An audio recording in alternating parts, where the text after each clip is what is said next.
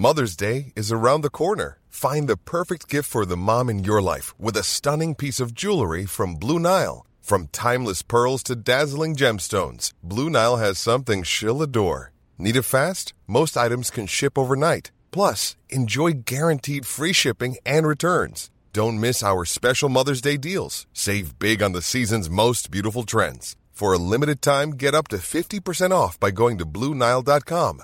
That's Bluenile.com. Le rendez-vous jeu commence, on est en octobre 2021, c'est l'épisode numéro 208 et on va vous parler de Animal Crossing, du Nintendo Switch Online plus Expansion Pass et de son tarif un petit peu controversé. On a aussi des news du DC Fandom avec des jeux Batman qui sont plutôt attrayants. Je m'éclaircis la voix et on va aussi parler des jeux auxquels on joue en ce moment, comme Rift Breaker, Wilder Myth, Metroid Dread, des news sur plein de sujets différents. Et c'est parti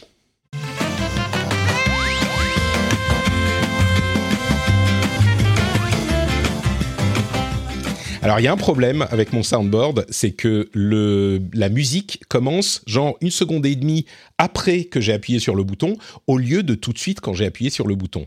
Et j'ai pas encore pris le temps de raccourcir le truc professionnalisme euh, un petit peu impacté quand même, Patrick. Je suis très déçu de moi-même. J'espère que vous m'excuserez cette faute euh, presque inexcusable. Et pendant ce temps, je vais euh, me permettre de dire bonjour à tout le monde, à la chatroom bien sûr, puisqu'on est en live sur Twitch comme tous les jeudis midi ou presque. J'en parlerai dans un moment. Et également à une personne qui me fait toujours, qui me fait toujours un grand plaisir de revoir ou en tout cas de re-rencontrer virtuellement c'est mon ami de toujours, de très longue date, Daniel Charby, alias Dany. Comment vas-tu, Dany Eh ben très bien, je suis content d'être ici, euh, comme d'habitude.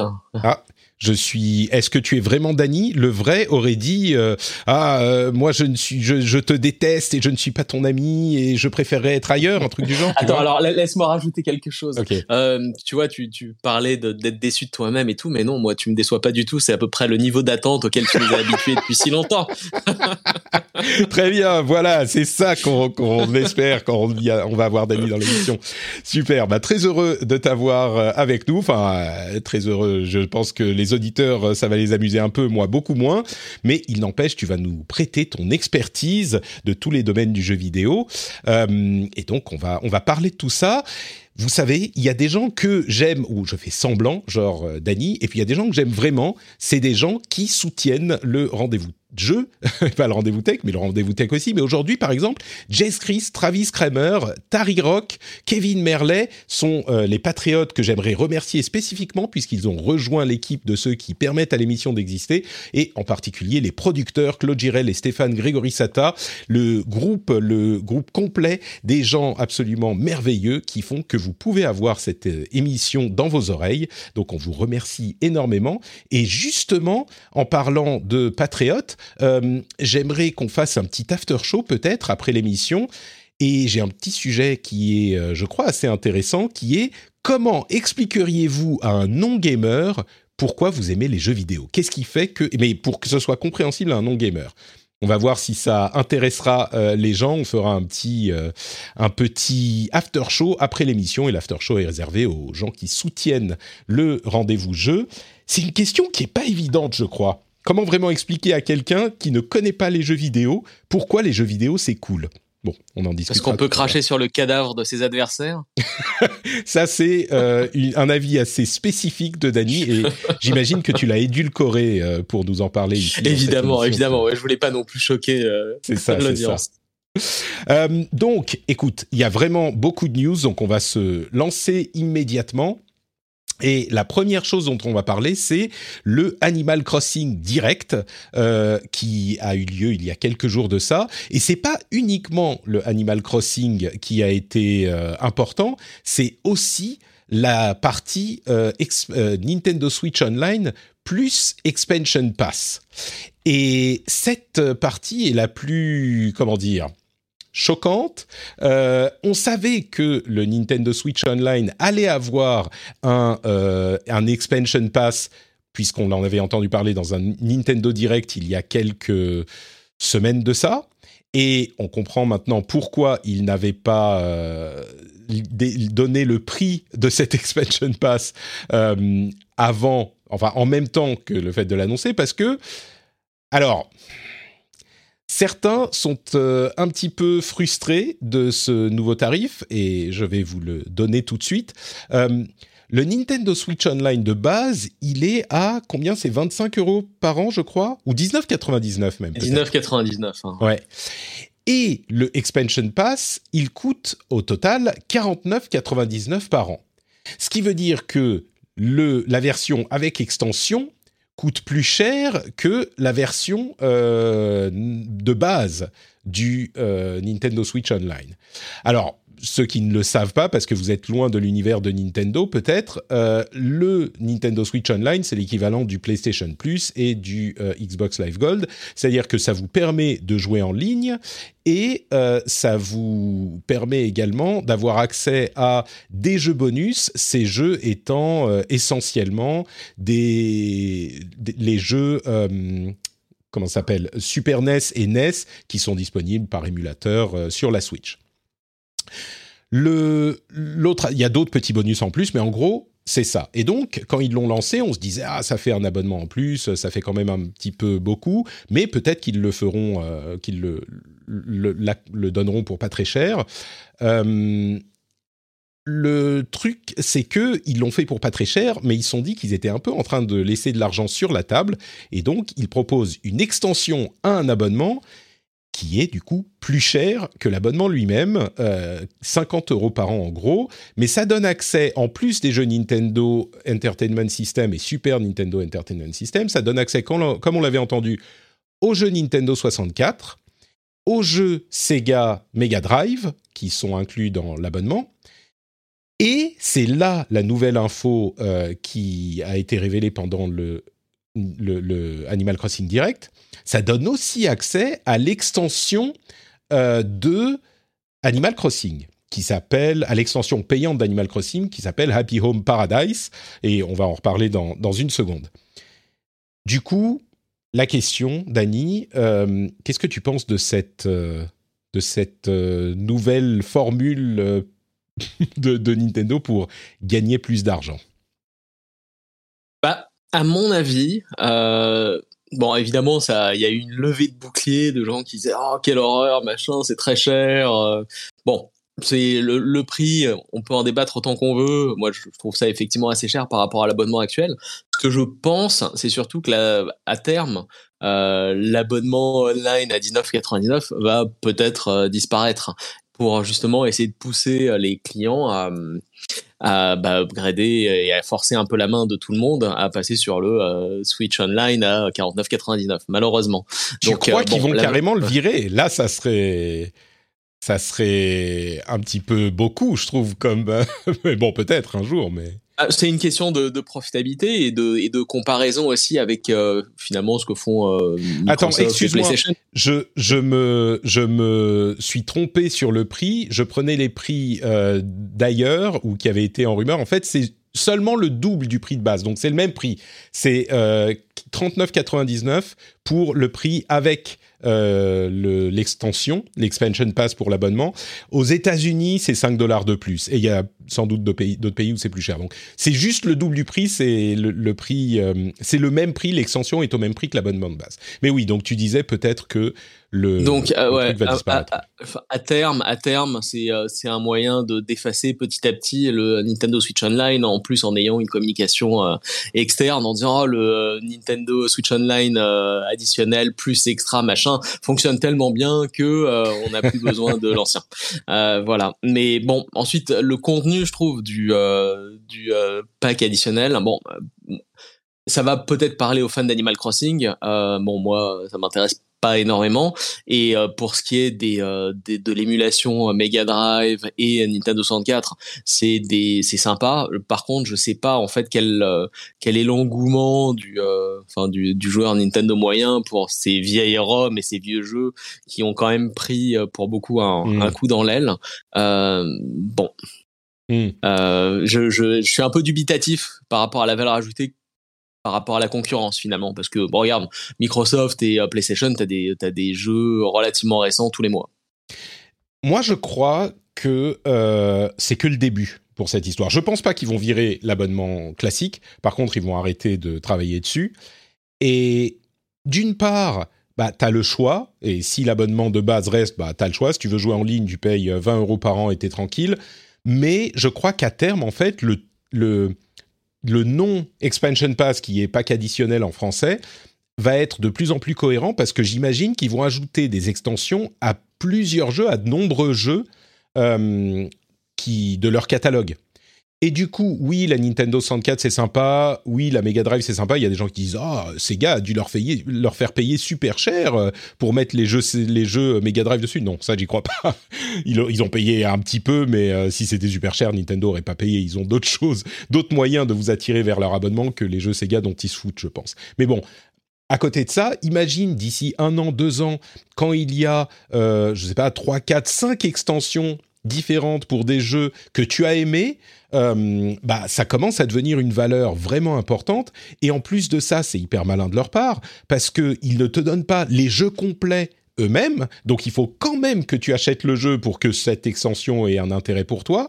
Euh, et donc tu leur donnes quand même des sous en plus, mais si tu as aimé le jeu, ça t'apporte une vraie valeur. Alors oui, effectivement, aujourd'hui Animal Crossing, si c'est pas un truc qui te parle et moi ça me parle pas, toi ça te parle pas, mais c'est quand même un jeu qui a été vendu à combien 30 euh, millions d'exemplaires en un an, enfin c'est un succès de, de fou. Euh, bah c'est peut-être qu'ils doivent en être à 250 millions aujourd'hui, mais le, jour où il y aura des extensions pour, euh, je sais pas, par exemple, il pourrait sortir une extension pour euh, Mario Odyssey ou euh, peut-être, bon, peut-être Zelda 2 quand il sortira, tu vois, ce genre de truc. Tout à coup, ça commence à, ça commence à avoir une certaine valeur. Et j'ai donné les gros jeux, mais il peut y en avoir plein. Et c'est hyper cohérent avec le nom. Et c'est une manière intelligente de proposer du contenu additionnel aux joueurs sans simplement donner les jeux, ce que Nintendo euh, n'aime pas faire parce qu'ils n'aiment pas donner des trucs gratuitement. Donc, euh, pour moi c'est le le début et, la, et stratégiquement c'est pas si bête que ça même si aujourd'hui ça va pas intéresser les gens qui ne sont pas euh, toujours en train de jouer à Animal Crossing. En oui, fait, on, dit dans la chatroom les prochains Pokémon. Enfin, ça, ouvre des possibilités incroyables, quoi. Ça, ça ouvre des possibilités. Là-dessus, je suis totalement d'accord. en fait, déjà moi ce, que je, ce dont je suis pas certain c'est euh, une fois que tu as ton abonnement d'un an et que tu as ton DLC d'Animal Crossing qui est inclus dans l'abonnement euh, si tu arrêtes ton abonnement je suppose que tu perds l'accès au DLC contrairement à l'achat du euh, ouais c'est quasi certain. Oui ou alors l'achat tout seul c'est 25 euros si je ne m'abuse hein. ouais. Donc, donc, en fait, pour l'instant, l'intérêt est limité, je pense, pour une personne qui s'intéresserait pas forcément euh, à, l'aspect émulation du pass. Euh, je suis d'accord qu'à terme, quand il y aura plusieurs DLC inclus pour un certain nombre de jeux, ce sera sans doute très euh, intéressant et rentable. Maintenant, est-ce que ça veut dire aussi que Nintendo fera de plus en plus de DLC sur ses propres jeux? Peut-être, ouais. Hors, Smash Bros ou Animal Crossing, est-ce mm. qu'il y en aura sur Zelda, sur Mario, Mario Kart, j'en passe ça, va être intéressant parce que ça peut signifier aussi un gros changement de stratégie euh, pour euh, comment dire mettre à jour euh, des jeux qui ont déjà eu un gros succès. Ouais, je pense que c'est pas du tout impossible. On verra, l'avenir nous le dira, mais dans l'ensemble, moi, je suis pas hyper choqué parce que ça reste complètement optionnel et je crois que personne ne va le prendre, enfin personne, peu de gens vont le prendre uniquement pour les jeux Nintendo 64 et Mega Drive, mais par contre, quand tu as une extension pour un jeu qui te plaît, bah, tout à coup, ça devient un package où tu dis oui, bon, je le perds si j'arrête de m'abonner, mais euh, c'est quand même beaucoup plus intéressant au niveau financier que, enfin, au niveau valeur euh, que s'il y a que les, les jeux rétro. Et bon, à voir. Je trouve ça surtout assez intelligent de prendre cette approche qui à laquelle personne n'avait jamais pensé de la part de Nintendo de, proposer des DLC dans, ces, dans cet abonnement. Donc, enfin, des DLC, je dis des, ça se trouve, Animal Crossing sera le seul, mais euh. Et il y, a une autre chose aussi, peut-être, à mon avis, avec euh, l'augmentation des, des, tarifs en général qu'on voit, c'est peut-être aussi un moyen pour Nintendo d'avoir un peu plus de marge de manœuvre en termes de profitabilité pour euh, avoir un service online de meilleure qualité. Moi, j'ai jamais eu de problème, mais je m'en suis très peu servi.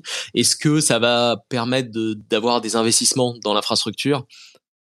On verra. Ouais, euh, à mon avis, le problème c'est pas un manque de moyens hein, dans l'infrastructure, c'est euh, un manque de compétences ou parfois même de volonté. Parce que si euh, c'est marrant parce que le jeu en ligne, par exemple sur Nintendo Switch, c'est ça n'inclut pas vraiment, enfin, c'est pas par la console qu'on passe pour chatter en ligne, mais ça, je pense que c'est pour protéger les enfants. Mais il faut passer par l'application euh, euh, mobile pour chatter et donc ça fait partie du service mais c'est quand même pas inclus dans le truc enfin c'est un peu bizarre. Euh, le le mais bon je, crois que c'est simplement Nintendo qui veut, euh, qui trouve des moyens de tirer plus d'argent, comme toutes les boîtes du monde. Euh, tu vois, c'est juste qu'ils se sont dit, ok, on l'a lancé à 20 euros à un moment où la Switch était vraiment un challenger et on était, euh, c'était, c'était pas sûr que l'abonnement prenne parce qu'il y en a déjà beaucoup d'autres et donc on l'a fait pas très cher du tout. C'est 4 euros par mois ou alors 20 euros par an et donc c'est pas cher du tout, donc les gens l'ont pris. Mais aujourd'hui, la Switch est un succès interplanétaire. Euh, on aimerait bien essayer d'avoir un petit peu plus d'argent de ses revenus euh, réguliers. Et d'ailleurs, euh, entre parenthèses, le Switch Online plus pack additionnel n'est disponible que pour abonnement d'un an. Tu peux pas t'abonner juste pour un mois. Donc, tu es obligé de t'engager pour un an. Mais bon. Et, et, et, finalement, tu vois aussi, si tu regardes en termes d'échelle, euh, s'il y a, euh, disons, euh, allez, un client d'Animal Crossing sur 1000 qui décide de prendre cet abonnement, bah ça fait quand même 26 000 fois 40 euros à la louche. c'est quand même, c'est conséquent, c'est quasiment un million. Donc, ah bah, bien sûr. rien que ça. Et une personne sur 1000, je pense que c'est vraiment être très très conservateur sur le, le, nombre de personnes qui vont se dire, ah, c'est une affaire incroyable, j'économise 5 euros, je pourrais jouer au DLC et après, tant pis. C'est ça. Bah, c'est même pas euh, le, le, le, truc. C'est t'as même pas besoin de te dire c'est une affaire incroyable. Tu te dis bon bah je veux le DLC. Euh, il y a l'abonnement comme ça.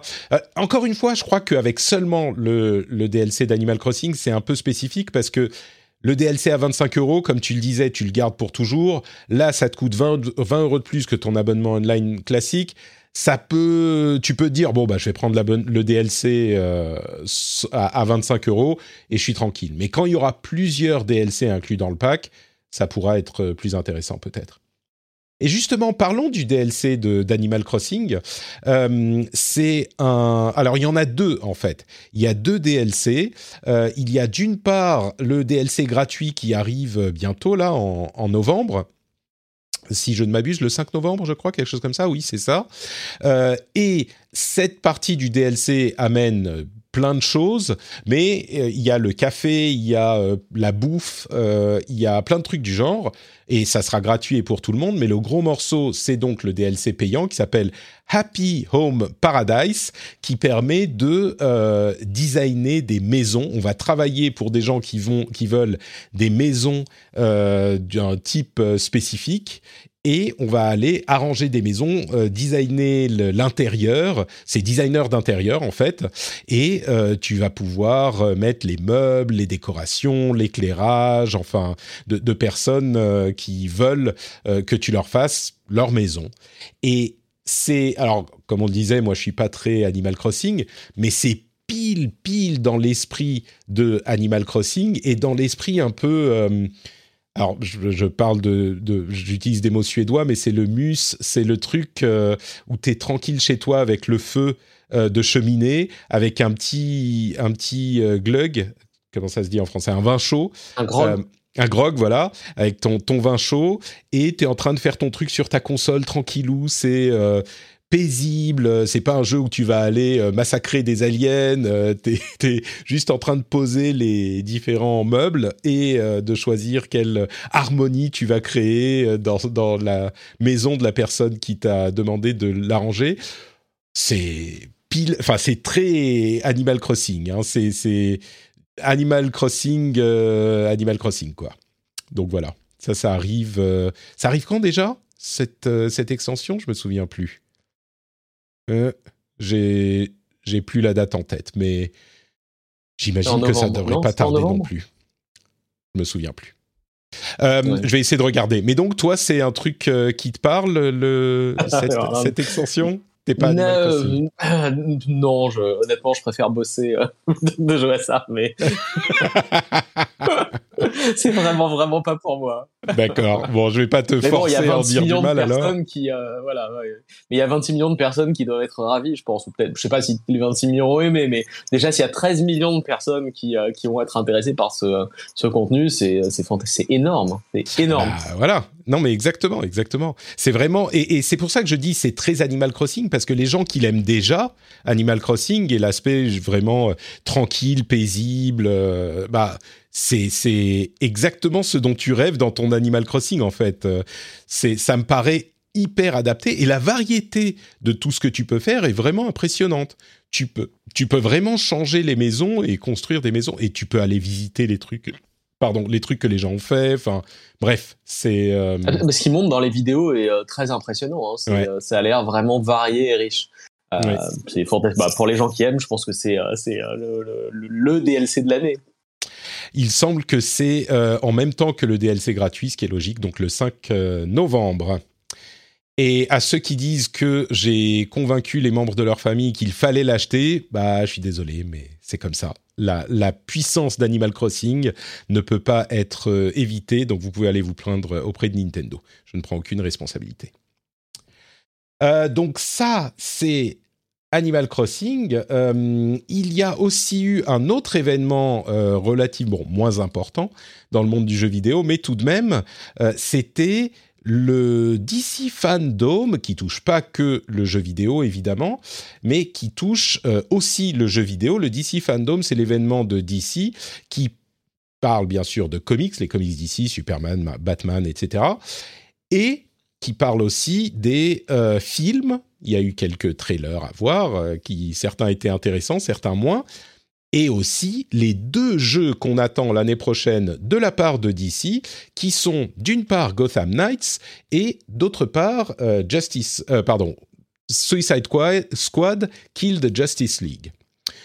Le premier, donc Gotham Knights, c'est celui qui devrait arriver le plus tôt. Il était prévu à l'origine pour cette année et il a été décalé à l'année prochaine. On n'a pas eu de date, mais a priori, euh, ça risque d'être euh, annoncé. La date risque d'être annoncée. Moi, je la vois bien annoncée au Game Awards en début décembre.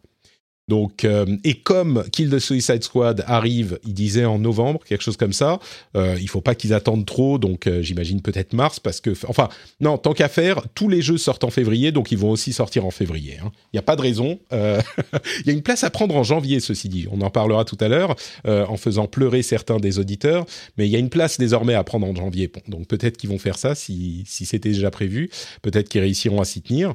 Mais donc, Gotham Knights, c'est dans l'univers des jeux Arkham. Ce qui est un petit peu... Pardon, c'est pas dans l'univers des jeux Arkham, euh, contrairement à euh, Suicide Squad. Ce qui est un peu bizarre parce que Gotham Knight, c'est vraiment... On joue tous les jeux, euh, on joue tous les personnages de l'univers Batman, c'est-à-dire tous les Robins en fait. Il y a Batgirl, il y a Red Hood, il y a Nightwing et il y a Robin. Et on peut jouer donc un, on peut changer entre les différents personnages et surtout, on peut jouer en coop. C'est euh, la grosse nouveauté de ce jeu-là. Et il est développé par euh, WB Montreal, donc Warner Bros. Montréal, Montréal, Montréal, Montréal. Euh, et, contrairement à à Suicide Squad, qui est développé lui par le développeur historique des Arkham, qui est Rocksteady Studios. À noter que Montréal, l'anglais c'est difficile. Montréal avait développé, euh, avait développé Arkham Origins, qui n'était pas considéré comme le meilleur, euh, le meilleur Arkham. Mais bon, là, il a l'air sympa. Ils ont montré un nouveau trailer. Euh, moi, je trouve ça. je suis client du, truc parce que j'avais, j'adore les Arkham. Je trouve que c'était d'excellents jeux de Batman. Enfin, je pense qu'on est assez tous unanimes là-dessus. Et je suis assez curieux de voir ce que va donner celui-là. J'ai assez hâte. Euh, et accessoirement, il est dans l'histoire du truc, c'est avec euh, le Court of Owls, le comment, la cour des chouettes, le, le je sais pas comment ça s'appelle en français, mais c'est une société secrète dans Gotham qui tire les ficelles de tout le monde. Et les chouettes, c'est les prédateurs naturels des chauves-souris, donc machin, etc. Bon. Euh, et dans, dans l'histoire, Batman est mort et donc on doit prendre sa suite avec les différents Robins. Et j'imagine que Batman n'est pas vraiment mort, mais on verra. Euh, est-ce que c'est un jeu que tu attends? Il arrive bientôt là, a priori, hein, ça devrait être début d'année. C'est un jeu qui, qui t'intrigue ou c'est pas ta tasse de thé non plus? Euh, J'aimais bien les Arkham, euh, les, deux premiers surtout. Hein, C'était, je me souviens plus de leur nom. Euh, Asylum et City. Voilà, Asylum et City étaient super et à l'époque en plus c'était euh, de très très loin les meilleurs euh, open world de super-héros en plus qui existaient. C'était même de très bons open world tout court. Euh, celui-là, je l'attends moins euh, parce qu'il y en a eu 50 millions des open world depuis, donc c'est moins excitant. Ce que j'attends, c'est surtout le, le côté euh, coop, voir comment ça se passe et euh, quel est l'impact sur le gameplay, le fun. Mmh. pour y jouer en solo, sinon j'y jouerais un petit peu, j'aurais regardé, mais c'est vraiment le côté coop qui qui m'interpelle le plus, parce que sinon le reste, bon, des, des open world de super-héros, il y en a eu des millions depuis. Je suis assez d'accord. Le, truc le plus intrigant, c'est peut-être le jeu pour lequel j'essayerai de, me forcer à essayer de jouer au moins un petit peu en coop. Euh, je suis très curieux de voir ce que ça va donner parce que le système des Batman est quand même un truc qui a été repris absolument partout. C'est un système fondateur de ce type de jeu, le, système où on appuie sur un bouton et ça donne tous les coups de poing euh, et ça fait tous les mouvements spectaculaires. Enfin, on l'a revu absolument partout jusqu'à Spider-Man il n'y a pas si longtemps. Euh, mais la coop, ça pourrait amener un truc vraiment intéressant parce que si on peut avoir le fun de ce système de jeu avec euh, un, ami ou une amie avec laquelle on joue, euh, ça peut être vraiment une approche un peu différente du truc. Et puis en plus, les jeux restent sympas. Ça fait un moment qu'on n'en a pas eu un depuis euh, Arkham Knight qui était quoi 2017, je crois. donc moi, je suis prêt. Enfin, je suis toujours prêt pour les Arkham, même si j'ai pas fait Origins, donc c'est pas tout à fait vrai. Mais donc oui, à, voir effectivement ce que ça donnera avec, euh, avec le, le, le, système de coop. Ça peut, ça peut aussi euh, tout à fait se planter. Hein. C'est très possible. Oui, oui, oui. Et, j'espère surtout, qu'ils vont essayer de, de, de, changer un peu la, la philosophie des open world de ces dernières années où euh, tu as un million de trucs à faire partout, euh, prendre des photos des immeubles, aller sauver le chat de la voisine qui est coincé dans l'arbre, pour se concentrer peut-être sur une expérience un peu plus courte mais intense. On me dit dans la chatroom, c'est 2015 Arkham Knight. putain. Oh déjà. Le temps passe. Moi, je hein, pensais qu'il datait de l'année dernière. Tu ouais, quelque chose comme ça. C'est passé, trop vite. Ouais. Euh, par contre, pour euh, l'innovation dans la structure du jeu, je crois que c'est pas du côté de Gotham Knights qu'il faudra chercher parce que, euh, bah, comme on disait, Origins n'était pas le jeu le plus incroyable. Alors peut-être qu'ils ont pris de l'expérience et qu'ils vont faire quelque chose de vraiment différent et intéressant, mais c'est tellement un, un, élément important de ces open world pour donner des trucs à faire aux gens. Une fois que tu as construit ta ville immense et que tu as fait ta quête principale et quelques quêtes annexes, bah, tu fais du remplissage et tu mets des trucs à collectionner et à aller chercher. Si les gens veulent pas le faire, ils sont pas obligés, mais pour ceux qui le font, c'est facile de, de, rajouter du contenu à ton jeu comme ça. Donc, euh, moi, je crois que ça risque d'être là, mais, mais ça, ça gêne pas. Si tu veux pas le faire, tu le fais pas, quoi. C'est ce qu'on dit, mais euh, tout le monde dit, mais moi par contre, je me, je me fais souvent avoir et je me dis, oh non, il faut que je commence la collection, machin, sinon je vais peut-être rater quelque chose de terrible. Et après, je me lasse au bout d'un moment et j'arrête le jeu parce que j'ai perdu le fil de Je me souviens même plus de ce qui se passe tellement j'ai pris des hmm. photos d'immeubles et sauvé des petits chats. euh, on, me dit dans la chatroom, mais non, dans le, la cour des hiboux, dans le comics, euh, on, genre Batman, il est pas vraiment mort. D'une part, euh, évidemment que je suis sûr que Batman n'est pas, est pas vraiment mort, mais je crois bien qu'il dit qu'il est mort. Alors peut-être qu'il dit pas explicitement euh, je suis mort, mais il envoie un message genre euh, en cas de disparition. Enfin bon, bref, on verra. C'est un détail de truc. Il y a un super héros qui meurt dans une série un jour, hein. enfin un personnage important, quelle qu'elle soit. Je ne crois pas. Invincible. Je te recommande de lire Invincible. Ah oui, je, les ai lus, je les Et, le, et, le, la série d'animation sur Amazon Prime est, est d'un bon niveau aussi. Ouais, on est d'accord on est d'accord. Bon, clairement, chez DC et Marvel, ils ont tendance à pas euh, tuer un super-héros, ce qu'on peut comprendre, puisque un super-héros mort, c'est un super-héros que tu ne peux plus vendre en comics. Donc, il euh, n'y a, pas de raison de se priver de la, de la manne. Mais l'autre jeu qui est peut-être un peu plus intéressant encore que Gotham Knights, même si je, je l'attends, hein, ce Gotham Knights, c'est euh, Suicide Squad, Kill the Justice League. On a vu un trailer, je crois qu'on n'avait pas vraiment eu d'image euh, du jeu avant. Euh, si je ne me trompe pas, je vais revérifier, mais je crois qu'il ne sort que sur PS4 et PS euh, que sur PS5 et sur Xbox Series X. Ouais, c'est bien ça. Donc en 2022 et ça sera un des premiers jeux vraiment next gen. alors le trailer, c'est peut-être pas c'est très beau, peut-être qu'en regardant bien, on se dit ah oui ça ça peut être fait que sur la next gen, mais bon euh, c'est pas non plus le truc qui est totalement hallucinant de. C'est vrai qu'en regardant bien, bon tu te dis que ça peut pas tourner sur la gen précédente, mais au-delà de ça, le truc qui est intéressant dans ce trailer, c'est que euh, bah ça met une ambiance qui est très différente de ce qu'on voit généralement dans les jeux de super-héros. C'est quatre bah, super vilains. Le, pour ceux qui ne savent pas, le Suicide Squad, c'est un groupe dans l'univers de DC Comics qui est euh, composé de méchants. Et ces méchants ont un deal avec le gouvernement pour faire ce que demande le gouvernement contre une réduction de leur euh, peine de prison. Et là, ils sont euh, pas juste en train d'aller faire des missions genre euh, je sais pas aller euh, récupérer tel ou tel truc dans un pays éloigné ou ce genre de truc. Ils doivent comme le titre l'indique tuer la Justice League. La Justice League c'est le groupe des Avengers de DC et alors il y a Batman à la limite tu peux imaginer que tu peux tuer Batman mais il y a aussi Wonder Woman Flash et Superman et alors, comment est-ce que Harley Quinn, avec sa batte euh, à clous, va réussir à tuer Superman? Tu dis qu'il va y avoir une histoire de, kryptonite à un moment. J'aimerais bien qu'ils évitent le truc de la kryptonite, mais c'est tellement délirant comme concept, et je suis sûr que ça a été déjà fait en comics ou un truc du genre, mais c'est tellement ridicule comme concept que, et Green Lantern, on précise, merci Max, euh, et Green Lantern aussi, c'est pas qu'il a des petits pouvoirs, quoi. Et, mais c'est tellement ridicule comme concept que j'ai envie de voir ce qu'ils vont en faire, quoi, parce qu'évidemment, ça sera pas sérieux, mais c'est vraiment les petits underdogs qui vont essayer d'aller tuer les dieux. Et, euh, eux, ils sont, genre, pour vous donner une échelle de ce qu'ils font, il y a donc euh, Harley Quinn qui a littéralement aucun pouvoir, elle est juste folle et elle a une batte de baseball.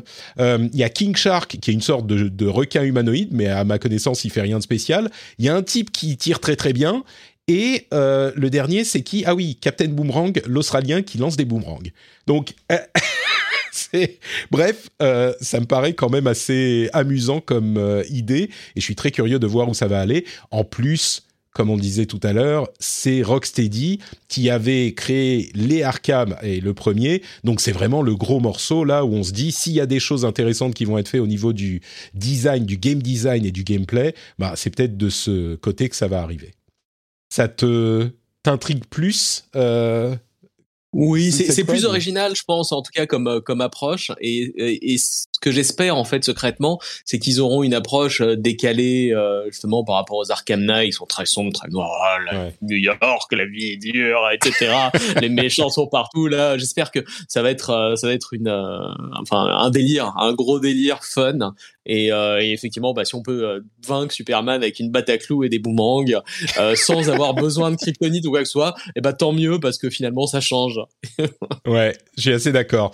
J'imagine bien le truc avec la kryptonite qu'ils doivent aller trouver, et puis tu fais toute une mission pour essayer d'aller la chercher, et puis à un moment quelqu'un la lâche et elle tombe dans un volcan, un truc du genre, et donc il faut trouver une autre solution. Tu vois, donc ils, ils vont te faire croire que tu vas le faire classique avec la kryptonique, avec la kryptonite, et puis au final, ça va pas être possible. Et, ça, ça va être drôle. En même temps, sans Kryptonite, je sais pas comment tu Superman. Hein. Euh, à moins d'invoquer Darkseid, euh, je sais pas. Donc, euh, bon, bref. donc ça, ça va être, ça risque d'être assez sympa. Il y a un autre truc que je voulais dire sur ce jeu, non Je crois que c'est que c'est à peu près tout. Hein. Peut-être une petite remarque. J'ai eu l'impression que les avis étaient plutôt positifs sur celui-là, alors que sur mon chouchou qui arrive la semaine prochaine, le euh, euh, j'ai déjà oublié son nom, le Guardians of the Galaxy, tout le monde disait oh, ça va être pourri, ça va être nul. Euh, ah, bah alors. Alors que c'est finalement un petit, ça a l'air d'être un petit peu le même esprit, un petit peu rigolo, un petit peu délirant, et puis on n'a pas vu beaucoup de gameplay, donc Bon, je, je me, je, suis un peu, euh, je comprends pas pourquoi les gens pensent que celui-là va être sympa et dans le même temps pensent que Guardians of the Galaxy va être pourri. Bon, en même temps, on aura la réponse la semaine prochaine pour Guardians of the Galaxy. Ça se trouve, il va être pourri. Mais bon. Euh, alors, qu'est-ce qu'on, de quoi on va parler maintenant? Euh, bah, Je vous propose qu'on parle des gens qui sont les plus formidables de cette planète.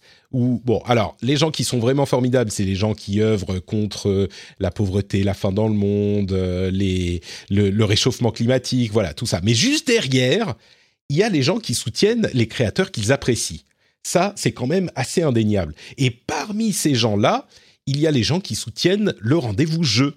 Et si vous voulez faire partie de ces gens qui sont pas tout à fait aussi formidables que les gens qui euh, œuvrent contre la faim dans le monde, mais qui sont quand même très très cool quand même, eh ben vous pouvez aller sur patreon.com slash rdvjeux et devenir quelqu'un qui euh, aide cette émission à exister.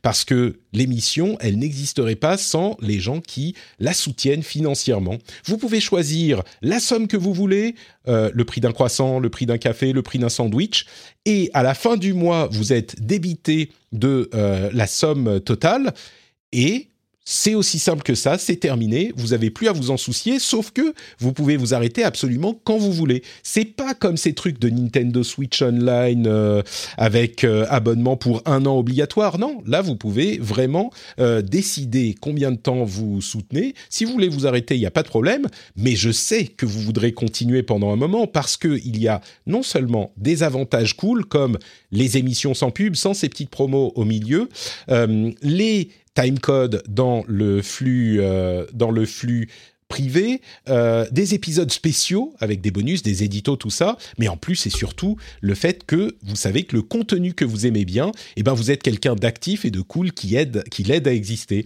Entre parenthèses, si vous vous créez un petit compte sur Patreon, sachez qu'il y a beaucoup de créateurs français et francophones qui sont aussi sur Patreon. Moi, j'ai un petit budget euh, que je réserve euh, au soutien des créateurs et donc je le distribue comme ça à différents créateurs que j'aime bien. Alors je dis petit, il est un petit peu élevé parce que j'aime bien soutenir les gens, mais vous pouvez tout à fait euh, faire de même si vous le souhaitez. Merci à tous ceux qui soutiennent le rendez-vous jeu sur Patreon. Mother's Day is around the corner. Find the perfect gift for the mom in your life with a stunning piece of jewelry from Blue Nile. From timeless pearls to dazzling gemstones, Blue Nile has something she'll adore. Need it fast? Most items can ship overnight. Plus, enjoy guaranteed free shipping and returns. Don't miss our special Mother's Day deals. Save big on the season's most beautiful trends. For a limited time, get up to 50% off by going to Bluenile.com. That's Bluenile.com. I'm Sandra, and I'm just the professional your small business was looking for. But you didn't hire me because you didn't use LinkedIn jobs. LinkedIn has professionals you can't find anywhere else, including those who aren't actively looking for a new job but might be open to the perfect role, like me. In a given month, over 70% of LinkedIn users don't visit other leading job sites. So if you're not looking on LinkedIn, you'll miss out on great candidates like Sandra. Start hiring professionals like a professional. Post your free job on linkedin.com/people today.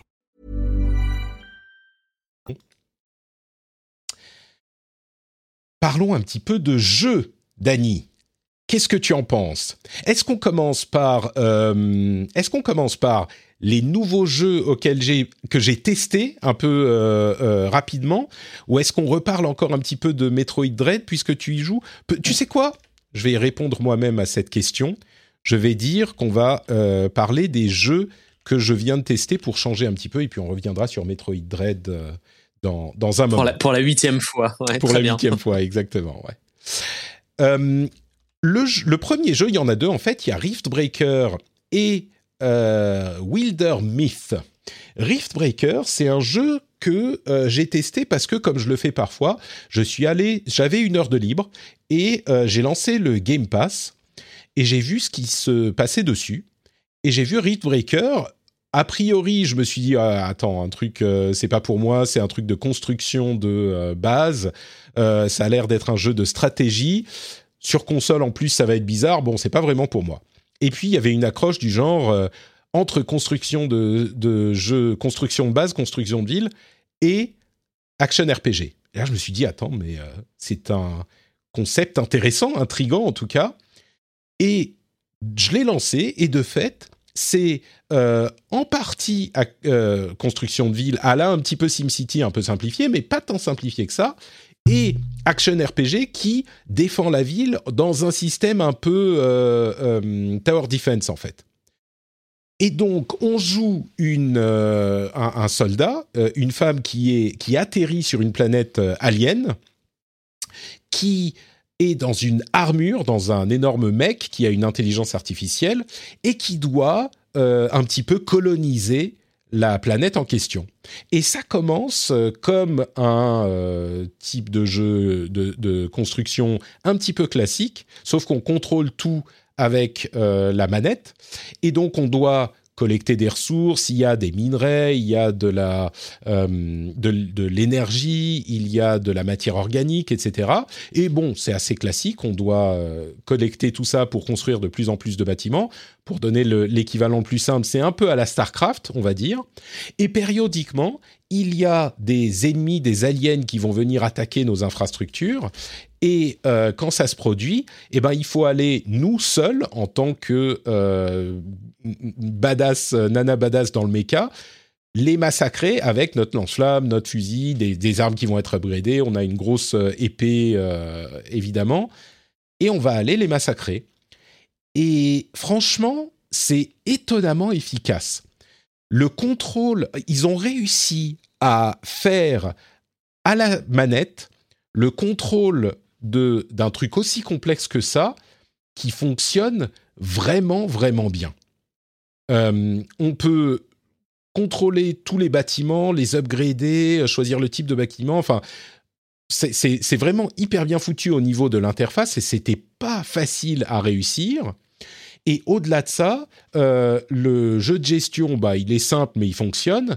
Et le jeu de, de hum, combat, la partie action, bah, elle fonctionne aussi pas trop mal, surtout que c'est pas juste un action RPG à la Diablo, ce qui serait quand même euh, difficile à réussir aussi bien que les originaux, mais c'est vraiment euh, type Tower Defense, donc il y a une partie de stratégie aussi. Euh, c'est vraiment un jeu sympa, qui est... Alors j'ai pas beaucoup joué comme je disais, mais de ce que j'en ai vu, c'est sympa, ça fonctionne bien. Le reproche que je lui ferais, ou le potentiel reproche, c'est que au final, on a une certaine complexité dans la construction de la base. Et en fait, c'est plusieurs jeux différents qui se font concurrence un petit peu. Donc je pense que si on n'aime pas, si on n'aime qu'un des deux ou trois types de jeux que ce jeu est, on risque de pas accrocher parce que c'est pas que les deux sont suffisamment entremêlés pour que le fun de l'un euh, se, se retrouve dans l'autre, c'est vraiment deux types de jeux qui sont ces deux jeux en parallèle quoi. Donc c'est le reproche que je lui ferai euh, peut-être, mais vu qu'il est sur Game Pass et que euh, bah, il est disponible sur Game Pass, je me dis si c'est un, concept qui peut vous tenter, Rift Breaker ou The Rift Breaker, ça peut être un jeu à, tester parce que c'est assez fun. Euh, Dany, toi, t'aimes bien les Diablo, t'aimes bien les Starcraft, peut-être? Est-ce que c'est un jeu qui te tente ou ce genre de mélange, en fait, c'est trop casse-gueule? Non, j'en avais entendu parler. Euh, j'en ai pas entendu parler, donc là, honnêtement, tu m'as, tu m'as intrigué. Je, je vais voir euh, ce que ça donne. Euh, ça peut être amusant et ça a l'air assez joli, riche et au moins pour jouer quelques heures.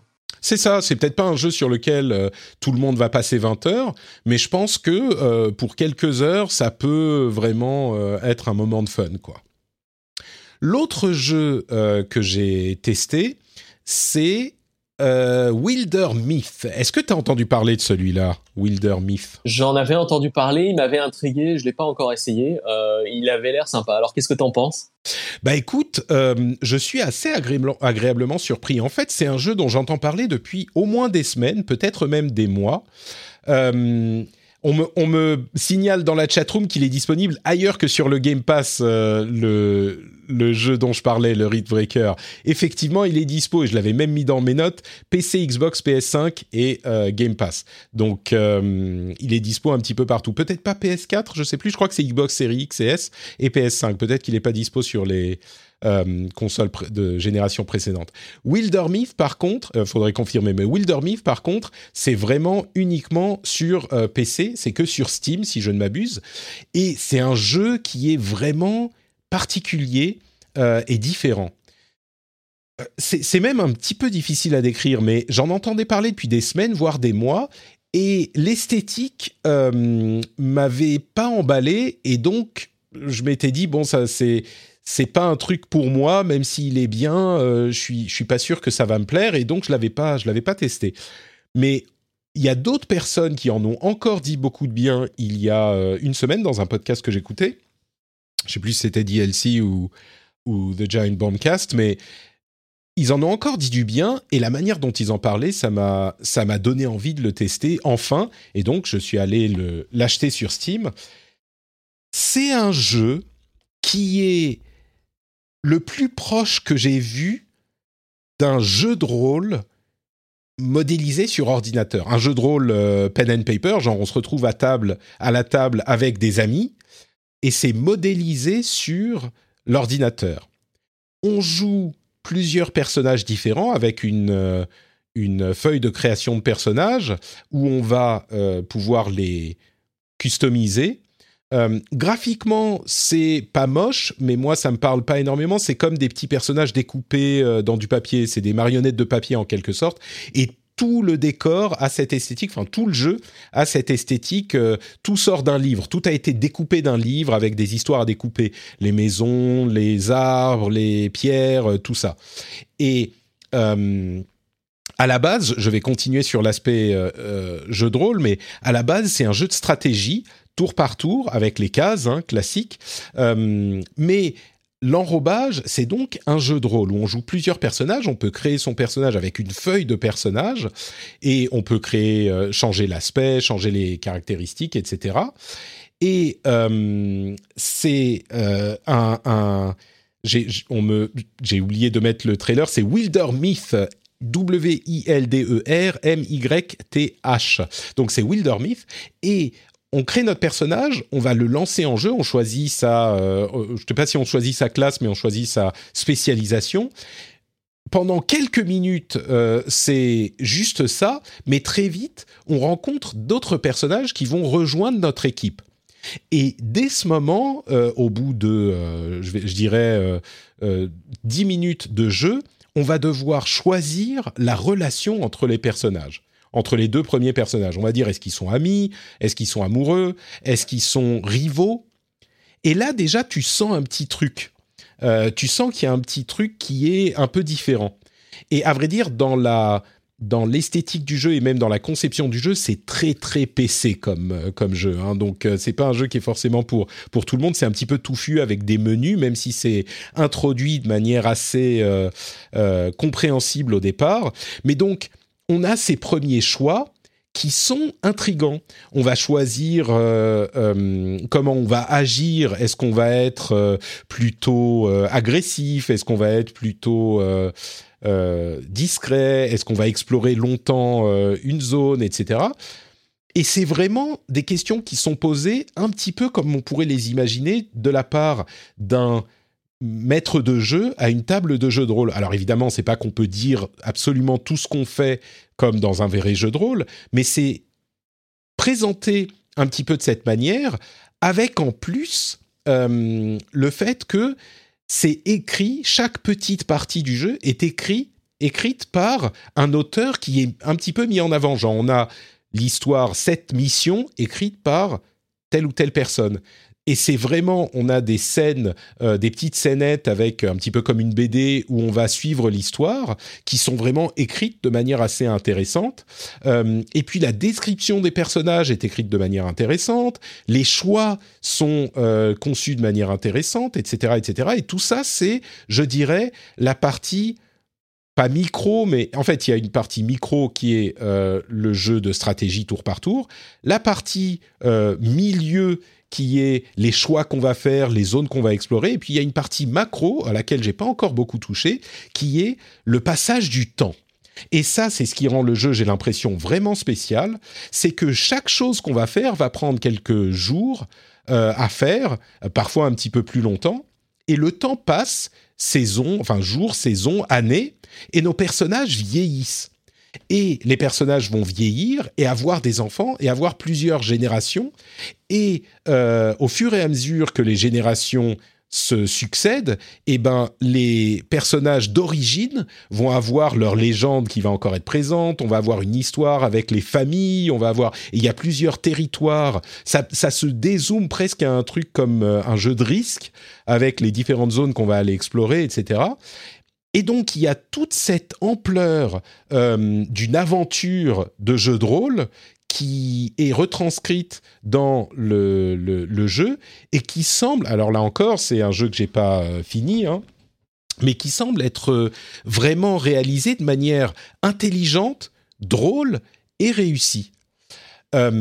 Donc, euh, et il y a plein de choses dont je pourrais parler. Le système de magie est intéressant. Quand on me le décrivait, je trouvais ça un peu bizarre, mais en y jouant, c'est vraiment convaincant. Pour faire de la magie, on doit infuser des objets qu'il y a dans le décor. Et chaque objet fait un type de résultat différent quand il est infusé. On peut infuser une pierre, un arbre, une table, enfin, etc. C'est très original, c'est assez marrant. Et dans l'ensemble, le jeu, c'est, euh, j'ai l'impression que c'est une petite gemme. J'ai jamais vu plein de choses qu'il fait, je les ai jamais vues ailleurs ou pas pas implémentées comme ça. Il y a des éléments classiques certainement, mais il y a des éléments très originaux et très intéressants. Et je me dis que c'est peut-être un jeu qui vaut le coup d'être testé. Comme Rift Breaker, il coûte genre 20-25 euros, quelque chose comme ça. Donc c'est pas un jeu à, 50, 60 ou 70 euros. Euh, et je crois qu'il pourrait plaire à beaucoup de gens. Je pense qu'il faut un peu de temps quand même, donc euh, si vous êtes très occupé, c'est peut-être pas le jeu pour vous, mais euh, ne serait-ce que pour le tester, pour avoir, pour savoir de quoi il en retourne, je crois que ça peut valoir le coup. Ça s'appelle Wilder Myth euh, et c'est disponible sur Steam. Toi, tu es un grand fan de jeux de rôle, euh, Dany. Est-ce que ça te, ça te tente ce truc ou Oui, tout à fait. Je viens de l'ajouter sur ma wishlist de Steam. donc, ah, euh, dès qu'il y aura des soldes, euh, parce que je suis trop radin pour dépenser. Il y a 19 livres 49 ici. Je suis bien trop radin. C'est comme ça qu'on devient riche, Dany. C'est en étant radin qu'on devient riche. voilà. Très bien. Euh, mais ouais, ouais, je, je vais, je vais l'essayer. Ça faisait, en fait, euh, ça faisait un moment qu'il me faisait de l'œil. J'ai complètement oublié même qu'il existait. Et, euh, et voilà. Donc là, je vais m'y mettre. En plus, toi, t'as été ton, ton descriptif, as, ton expérience est assez positive. Donc je vais, je vais clairement l'essayer. Super. Euh, effectivement, il est sorti il y a peut-être 3-4 mois, quelque chose comme ça. Et euh, dans la chatroom, on nous dit pas fan de la DA, euh, de la DA du gameplay. La, la, DA, à vrai dire, moi je suis pas fan non plus. Et la DA, j'avais peur que ça soit, ça me rebute vraiment.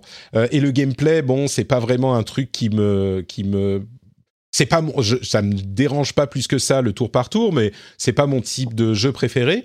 Mais là, sur le début en tout cas, c'était suffisamment dynamique, suffisamment bien fait, et la DA euh, m'a pas du tout autant rebuté que, que je pensais, parce que je crois que l'humour qui passe dans le jeu, parce que c'est assez drôle, l'humour qui passe dans le jeu fait, est tellement cohérent avec la DA qu'ils ont que, je sais pas, ça fait que le tout passe euh, vraiment crème, quoi. C'est, hyper euh, fluide comme euh, expérience. Donc, donc voilà. Euh, je saurais pas vous dire s'il est en version française. Moi, je joue au jeu en anglais. J'imagine que c'est que du texte. Hein. Il n'y a pas de lecture de, enfin, il n'y a pas de voix euh, euh, voice actor, d'acteur. Donc, euh, j'imagine que c'est traduit en français, mais j'ai pas vérifié par moi-même. Voilà pour les jeux que j'ai testés. Dany, toi, tu joues à Metroid Dread et je suis sûr que c'est ton jeu de l'année. bah, disons que Metroid, en fait, il n'y en a pas eu depuis euh, des lustres. Euh, le dernier, c'était un remake euh, de Metroid 2, je sais plus, je me souviens plus du titre, qui était sur Game Boy, qui a été donc remasterisé sur Nintendo 3DS, qui était très bien. Et, donc là, oui, c'est c'est probablement un de mes jeux de l'année, même si il est imparfait. L'expérience de Metroid est toujours présente, riche, le gameplay varié, fun. Samus Return, c'est ça, exactement, Johan. Merci, tu as une bonne mémoire. Et franchement, c'est pas une surprise. Il y a, y a va pas changer forcément la, formule Metroid, mais en contrepartie, on retrouve tous les éléments qui faisaient que euh, Metroid est un jeu d'exploration, euh, je trouve euh, excitant, varié et riche. Je suis alors, on en avait déjà beaucoup parlé. J'aurais beaucoup de choses à dire, mais je vais pas m'attarder trop longtemps non plus parce que euh, on en parle depuis des semaines. Euh, moi, je trouve qu'il change quand même la formule un petit peu avec son, euh, avec les, la partie justement avec les émis où tu es hyper stressé et ce genre de trucs. Euh, c'est celle que j'ai trouvée la moins la moins intéressante en fait. Par, Je hmm. sais pas pourquoi il y a un truc dans le, gameplay ou la, la, proximité de la caméra sur la, la, la carte qui fait que c'est ils sont pas faciles toujours à repérer euh, de là où bah, ils viennent. ils sont tellement rapides que des fois ils tombent dessus, tu l'as même pas vu venir. Et en fait, cette partie-là, ça aurait été à mon avis plus intéressant si il y avait cette pression-là, mais que tu euh, plus de d'options pour t'enfuir que juste euh, mémoriser le chemin qu'il faut prendre sur la carte pour aller le plus vite possible et euh, mais c'est pas comme ça euh, qu'il faut jouer. Tu vas pas le plus vite possible. T'attends, tu le laisses passer en te rendant invisible et puis tu. tu ouais, mais tu es invisible pendant une seconde et demie. Ensuite, tu, fais deux pas, il t'entend et là il tombe dessus. Non, mieux. Ah, mais moi j'y arrive très très bien. Hein. Moi j'y arrive très ah très bien. Je vais pas à fond. Mais mais bon, peut-être que tu es plus loin dans le jeu que moi et que les, les émis plus loin sont beaucoup plus terrifiants. Euh, je dirais que, euh, bah, comme je disais, j'y joue depuis un moment. Euh, de plus en plus, je suis frustré par les moments où tu sais plus où aller. J'ai, mhm, ça fait, je, je, dirais trois ou quatre fois là euh, je me suis retrouvé à... Et pourtant, le jeu est linéaire. Hein, euh, en tout cas, jusqu'à là où j'en suis, je suis à la quatrième zone. Euh, c'est quand même assez linéaire comme jeu. Tu, tu, as un chemin à suivre et il te pousse dans cette direction et tu souvent tu peux plus revenir en arrière. Il y a le truc qui est tombé, le mur s'est effondré, etc. Il y a de la lave partout. Enfin, c'est linéaire. Et pourtant, trois quatre fois déjà, et je dois être à la moitié du jeu, je me suis retrouvé euh, complètement coincé, je savais pas où aller et j'ai dû aller sur un wiki, euh, sur un guide pour euh, pour trouver la nouvelle zone. C'est et il y a rien de fun dans cette partie. Je m'amuse beaucoup tant que j'avance et tant que je sais plus ou moins où aller et quand je suis coincé et ça arrive régulièrement comme je le disais, eh ben c'est juste pas fun quoi ça n'a vraiment aucun intérêt. Et enfin pour moi en tout cas. Et je sais, j'en ai parlé un petit peu sur Twitter et il y a des gens qui me disaient ah ouais c'est vrai mais c'est comme dans les dans les Metroid euh, classiques. Euh, il y a toujours cette petite partie et c'est un des charmes du jeu. Et j'ai l'impression que d'une certaine manière c'est un truc qui qui plaît aux gens qui aiment le genre, mais qui l'aiment, qui, ça leur plaît parce que ça fait partie des jeux auxquels il jouait il y a 20 ans, tu vois, et que pour quelqu'un qui découvre le genre aujourd'hui, bah c'est tellement archaïque comme euh, moment dans le gameplay que c'est difficile de l'apprécier, quoi. Euh, maintenant, peut-être que c'est parce que moi, je suis euh, complètement nul dans le. Enfin, j'ai pourtant une certaine expérience des Metroidvania, mais il faut savoir. Il y a des trucs, si tu le sais pas, en fait, bah tu peux pas savoir. Tu peux juste, il y a aucun moyen dans le dans le jeu de savoir que c'est ça qu'il fallait faire. Il y a, y a des moments où il faut détruire des murs qui n'ont absolument rien de différent de tous les autres murs que tu as vus pendant euh, ton, tes deux heures de jeu précédentes. Il faut juste tirer sur un mur euh, qui est normal. Sinon, tu peux juste. C'est pas que c'est un truc optionnel que ça va te donner un bonus, c'est que c'est le chemin pour avancer. Et si tu le sais pas, alors si tu as déjà joué à des Metroid, tu le sais. Et bon, pour la prochaine fois, peut-être que je le saurai. Mais si tu le sais pas, c'est juste bah tu peux plus jouer là, jusqu'à ce que tu ailles euh, chercher sur sur Twitter ou sur. Ah non, je, je, comprends. Et, ça c'est des éléments de gameplay et c'est pas c'est pas exclusif à Metroid. Hein. Symphony of the Night par exemple, euh, on est un autre bon exemple. Hein. Il y a des fois où tu dois te refaire les, les trois quarts du jeu et parcourir toutes les salles du château de, Dracula dans tous les sens pour retrouver le passage où il y avait un truc à faire. Je trouve que c'est des éléments de gameplay qui avaient du sens à l'époque. Maintenant, c'est un peu archaïque et ça apporte pas grand chose, je trouve, au, au jeu en lui-même, malheureusement. Donc là, je, te suis totalement. mais, mais j'ai l'impression que sur, sur Dread, euh, contrairement à Castlevania, Castlevania, si on, même si on parle de Symphony of the Night, tu as une carte, la carte elle est hyper claire, tu vois les, les salles que tu as explorées, les salles que tu pas explorées, et oui, peut-être qu'il y en a une, il faut te souvenir que là, il y avait un truc qui ressemblait à ça pour aller le, le, revenir à cette zone spécifique de la carte pour essayer avec ton nouveau pouvoir. Mais dans Metroid, la carte, elle est imbitable. Tu comprends rien tu comprends rien. Elle est immense. Il y a des icônes différentes partout, de toutes les couleurs. Euh, et du coup, pour retrouver, moi, je passe des heures. Bon, j'exagère, mais je passe de, longs moments sur la carte à la regarder, à zoomer, dézoomer, essayer de regarder ce que veulent dire les différentes icônes. Euh, alors après, il y, a des, y a des trucs genre, alors ça clignote quand il y a un truc encore à explorer, mais c'est genre, il y a un truc à explorer pour un jour où tu auras euh, le pouvoir qui te permet d'explorer cette partie. Et ça, ça te le dit pas sur la carte. C'est juste, il y a encore un truc à, hum, explorer là. Euh, bref, je trouve ça vraiment, vraiment archaïque, encore plus, enfin, et moins lisible que même dans un, dans un Castlevania. Et peut-être que c'est parce que je m'en, souviens plus des Castlevania. Ça fait longtemps que j'ai pas refait Symphony of the Night, mais, euh, mais bon. Et, oui, je suis d'accord. Et le, enfin, le, la carte est vraiment pas très agréable à lire. Je trouve, bah, j'avais pas eu ce ressenti justement donc dans le, le Metroid sur 3DS, euh, ni dans, dans aucune autre version par le passé. Mais peut-être que je m'en souviens mal. Mm. Mais ouais, dans, dans celui-là, moi, je dois t'avouer que la carte ne sert pas à grand chose en fait. Euh, et elle est assez peu ergonomique pour me dire, pour que je sois vraiment pas sûr à certains moments de est-ce que je suis allé là, est-ce que j'ai trouvé le machin ou pas. Il faut survoler les petites icônes pour qu'ils disent oui, tu l'as déjà attrapé l'objet caché machin qui était euh, perdu dans le mur. Euh, ok, mais euh, Ouais, ça, je pense qu'il y, y, a de la marge de progression. C'est dommage parce que le, le gameplay, la dynamique, le rythme du jeu sont excellents. Les combats contre les boss sont très cool. Euh, mais cette partie-là, elle est, je trouve que c'est une purge je t'avoue que du coup, à force, ça m'avait un petit peu découragé. Et je viens pour l'émission de chercher le trailer de Metroid et je suis tombé sur le deuxième trailer. Le premier trailer est très simple et montre le début du jeu. Le deuxième te montre un petit peu tous les pouvoirs que tu débloques. Et moi, en bon euh, joueur de base, je vois tous les pouvoirs, les dashs, les trucs qui explosent, enfin tous les machins. Et je me suis dit, ah mais merde, là, il faut que je joue à ça, quoi. Ça a l'air super fun. Donc, euh, tu vois, ça m'a donné envie de recommencer à jouer. Ah, j'ai joué il y a trois jours, mais de, de me relancer vraiment pour avoir tous ces pouvoirs, parce que déjà que le gameplay, je trouve, pardon, je trouve assez fun et dynamique. Là, ça a l'air carrément euh, d'être une symphonie de, de, de, de Samus, quoi, qui, euh, et avec tous ses pouvoirs, c'est vraiment un jeu différent, j'ai l'impression. Donc ça me donne envie. Tu, l'as fini, toi T'en es où? Non, pas encore. Euh, j'ai fait 4 boss. D'accord. Je, je, dois pas, je dois plus être très loin de la fin. Et t'as fait combien de boss en fait sans spoiler euh, 3 et, euh, et je suis dans la zone du, du quatrième, donc. Euh, enfin, tu parles des mhm. boss, les émis ou les, les, gros boss Non, non, pas les émis, les gros, ah, les vrais gros boss avec des techs. Ah oui, d'accord. Mais non, si, je crois que j'en ai fait 3.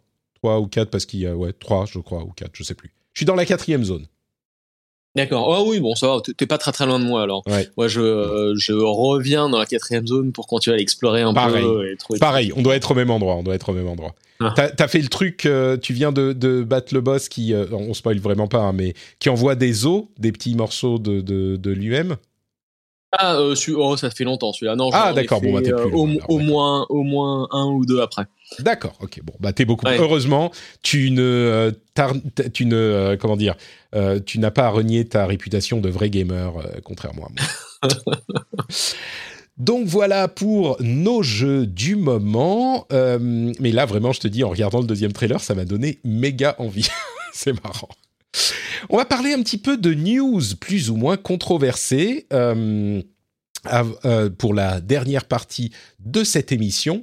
La première news, euh, c'est un truc que fait Bungie avec Destiny 2 qui est un petit peu bizarre euh, et assez scandaleux.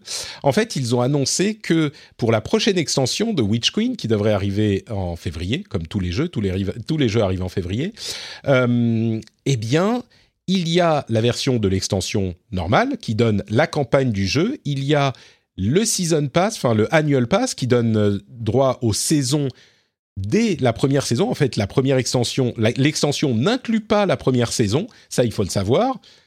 Mais en plus de ça, il y aura trois donjons dont deux ne seront pas inclus dans l'extension de base ni le Annual Pass, mais qu'il faudra acheter, pour lequel il faudra acheter le euh, Deluxe, l'édition Deluxe qui coûte, euh, je sais plus, 10 ou 20 euros de plus pour les avoir. Et en plus de ça, il y a un troisième donjon, comme je le disais, qui n'est pas inclus ni dans l'extension, ni dans l'annual pass, ni dans la version Deluxe, mais qui est incluse dans le Bungie 30e euh, anniversaire bundle, qui coûte là pour le coup 100 boules. Enfin, pardon, excusez-moi. Le bundle, il coûte, euh, je sais plus, 20 ou 30 euros, mais le total pour tout avoir, il coûte 100, 100 euros à peu près. Donc, comme vous pouvez vous l'imaginer, euh, les gens sont pas contents parce que les donjons, d'une manière générale, c'est une partie euh, intégrante du jeu. Et donc là, même si on n'a pas eu beaucoup depuis le lancement de Destiny 2 des nouveaux, mais le fait de sortir les donjons, tu peux les acheter en plus à part, mais le fait de sortir les donjons de l'extension, c'est... Enfin, je comprends pas. Je comprends pas ce qu'ils font. À mon avis, ils vont devoir faire marche arrière, mais euh, c'est vraiment... Euh, ce qui est marrant, c'est que à l'époque où Destiny était, enfin où Bungie euh, avait le deal avec Activision, beaucoup de gens critiquaient Activision pour les décisions de, de modèles d'affaires et de financières de Destiny. Tout le monde disait ah voilà c'est Activision qui fait ceci et cela. Et moi je disais souvent mais euh, alors peut-être que là c'est Activision mais enfin faut pas se leurrer quoi. Les boîtes elles sont là pour faire de l'argent. Et à mon avis Bungie ils sont pas contre l'idée de euh, récupérer un peu plus d'argent.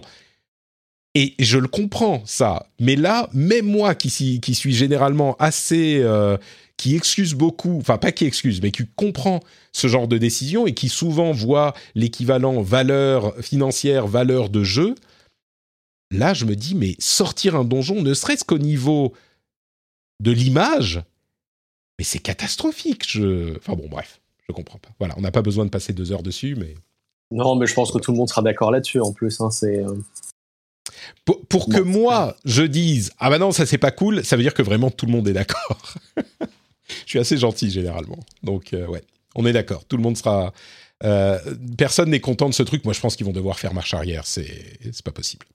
Euh, on parlait des jeux qui seront uniquement, qui sont uniquement next gen, enfin current gen maintenant. Dragon Age 4 fera partie de cette catégorie. A priori, il ne sortira pas sur PlayStation 4 et sur Xbox One. Donc la next gen arrive vraiment. Enfin, bon, en même temps, Dragon Age 4, euh, on ne sait pas quand il sort, mais quand même. Si vous n'aimez pas ces consoles euh, pour euh, paysans pouilleux, vous pouvez vous gargariser du fait que vous aussi, sur PC, vous pourrez jouer Kratos dans God of War, la version de 2018 hein, de PlayStation 4. Sur PC, il arrive dès le 14 janvier euh, et ça a été annoncé il y a deux jours par euh, Sony eux-mêmes. Donc ça continue la série des euh, des jeux exclus PlayStation qui arrivent sur PC, on va dire 4 ans à peu près, 3 ans, 3 à 4 ans après leur sortie sur, sur PC. Tu vas te le refaire, Ça va peut-être s'accélérer aussi à terme, hein, parce que c'est assez récent ces portages. Mais si ça se trouve, peut-être aussi que c'est un moyen de, de, préparer et de tester le, euh, la, température de l'eau pour, pour Sony pour dire voilà bah, quand God of War 2 euh, sortira à un moment sur PS5 peut-être qu'un an après euh, il sortira sur PC ce serait ce serait une bonne chose pour tout le monde moi, je n'y crois absolument pas. Un an, J'y crois pas vraiment non plus parce que c'est un, un, bon moyen de faire des exclus systèmes et de, de vendre beaucoup de PS5. Euh, mais bon, écoute, restons optimistes. Peut-être deux ans, tu vois. Quatre ans, ça fait long quand même. Ouais, mais, bon, en tout cas, c'est très bon jeu. Hein Mais tu vois, ça arrive a priori la même année que le suivant, donc ça fait un outil marketing pour Sony. Enfin, on pense que le, le, prochain arrivera en 2022 aussi, hein, mais ça fait un outil marketing pour Sony. C'est suffisamment long pour que les gens qui veulent vraiment y jouer se disent bon bah je vais prendre une PlayStation, sinon c'est trois ou quatre ans à attendre, c'est un peu trop long. Euh, et en plus, dans le, processus de monétisation de leur euh, propriété chez Sony, euh, la raison d'être de ces jeux-là, c'est de vendre des PS5, enfin des, PlayStation, sur lesquels ils vont ensuite récupérer de l'argent sur toutes les ventes, que ce soit leurs propres jeux ou les jeux de tiers. Donc l'idée, c'est d'avoir un marché euh, large pour les joueurs PlayStation, enfin, comment dire, une part de marché importante pour les PlayStation, pour que la, la plateforme soit intéressante pour les développeurs et donc qu'ils récupèrent beaucoup d'argent en commission. S'ils se mettent à sortir leur jeu un an après la sortie sur euh, console, euh, bah, l'intérêt de l'achat de console est beaucoup réduit et du coup, euh, ça, ils se tirent une balle dans le pied. Autant c'est cohérent de les sortir 3-4 ans après parce que c'est suffisamment tard pour que ce soit de l'argent qu'ils n'auraient pas récupéré autrement et ils en perdent pas beaucoup plus ailleurs. Peut-être qu'il y aura deux trois personnes qui vont se dire ah bah les jeux arrivent trois ans après, je vais pas m'acheter de PlayStation, mais c'est relativement rare. autant en sortant l'année un an ou même deux ans après, c'est, c'est, ça se tire une balle dans le pied, quoi. Ça leur tire une balle dans le pied. Je ne sais pas quels sont, euh, quel est le niveau de vente d'un jeu de ce type euh, un an après sa sortie. J'en sais rien. Si effectivement les ventes continuent à être euh, à être bonnes et régulières, effectivement, ils auront aucun intérêt à faire ça. Mais mais, mais c'est pas que si elles s'effondrent hein, au bout d'un an, un an et demi, là, il y a effectivement un moyen de parce que je trouve que c'est aussi, tu l'as dit, c'est un, un, excellent moyen marketing de redonner un coup de visibilité à un jeu qui commence à vieillir un peu, c'est peut-être un moyen aussi de rappeler aux gens, regardez euh, God of War 2 euh, qui est sorti il y a un an et demi sur PS5, maintenant il est sur PC, mais vous pouvez encore l'acheter sur PS5 où vous aurez la meilleure expérience du monde euh, parce que c'est la PS5 qui est mieux que tout. Voilà. Mmh, je suis pas, je suis pas vraiment d'accord parce que d'une part, je suis sûr que les ventes s'effondrent après trois mois même, ou tu vois, elles se stabilisent après trois mois, mais elles s'effondrent un an après. Je suis sûr qu'ils se font plus beaucoup. Mais le truc, c'est que si tu donnes l'habitude aux gens de sortir ton jeu un an ou un an et demi après la, sortie console sur PC, et eh bah du coup, là, les gens peuvent se dire ah bah je vais attendre. Alors que trois ans, c'est difficile de dire je vais attendre parce que c'est très long. Un an, un an et demi, c'est très court et les gens peuvent se dire euh, je vais attendre. Le produit que vend Sony, c'est pas God of War. Le produit, c'est la plateforme PlayStation sur laquelle ils font leur argent. Et du coup, ils réfléchissent pas à l'argent que leur rapporte God of War. Ils réfléchissent à l'argent que la plateforme PlayStation leur rapporte. Et donc, si les gens n'achètent plus de PlayStation parce qu'ils se disent le jeu sort dans un an, donc je peux attendre sur euh, PC que j'ai déjà, là, ça leur, euh, ça leur, euh, c'est un désavantage pour eux. Alors que si c'est 3-4 ans, vraiment, ça me semble être suffisamment long pour que quelqu'un qui aurait pensé acheter une PlayStation se dise bah, je vais l'acheter 3 ans, c'est trop long pour attendre l'arrivée sur PC. Est-ce que je t'ai convaincu avec mon argument mon argument stratégie, euh, marketing, finance. ah, mais évidemment, évidemment. Non, mais tout ça, en fait, à mon avis, c'est, c'est, euh, c'est des, des, calculs financiers en fait et business hein, euh, qui vont dire il y aura un moment où tu vois est-ce que c'est trois ans est-ce que c'est un an est-ce que c'est six mois est-ce que l'opportunité de pouvoir vendre une PS5 à un acheteur de God of War euh, reste au plus haut niveau pendant X temps. Et c'est à ce moment-là où je pense qu'il y, y, a une transition à faire. Mais je pense que globalement, ce qu'ils vont voir PlayStation, c'est surtout euh, comment est-ce qu'ils peuvent générer le plus d'argent au total euh, en comptant les opportunités de justement de, de, de, conversion sur euh, PlayStation 5 euh, la croissance du PlayStation Store aussi qui est quand même très importante dans ce choix là parce que finalement euh, la, la, la, valeur ajoutée de la PlayStation 5 c'est pas tant de vendre la console elle-même que plutôt des services ah bah, des accessoires qui rapportent beaucoup d'argent et c'est là où il y a euh, tu vois des calculs de rentabilité de profitabilité à faire pour et de voir aussi quel est le type de conversion qu'on peut avoir. Combien de gens vont acheter God of War en janvier euh, ou en février, etc. Et jusqu'au moment où euh, est-ce que ça va avoir un impact réel sur les ventes de PS5 et de God of War 2 hmm.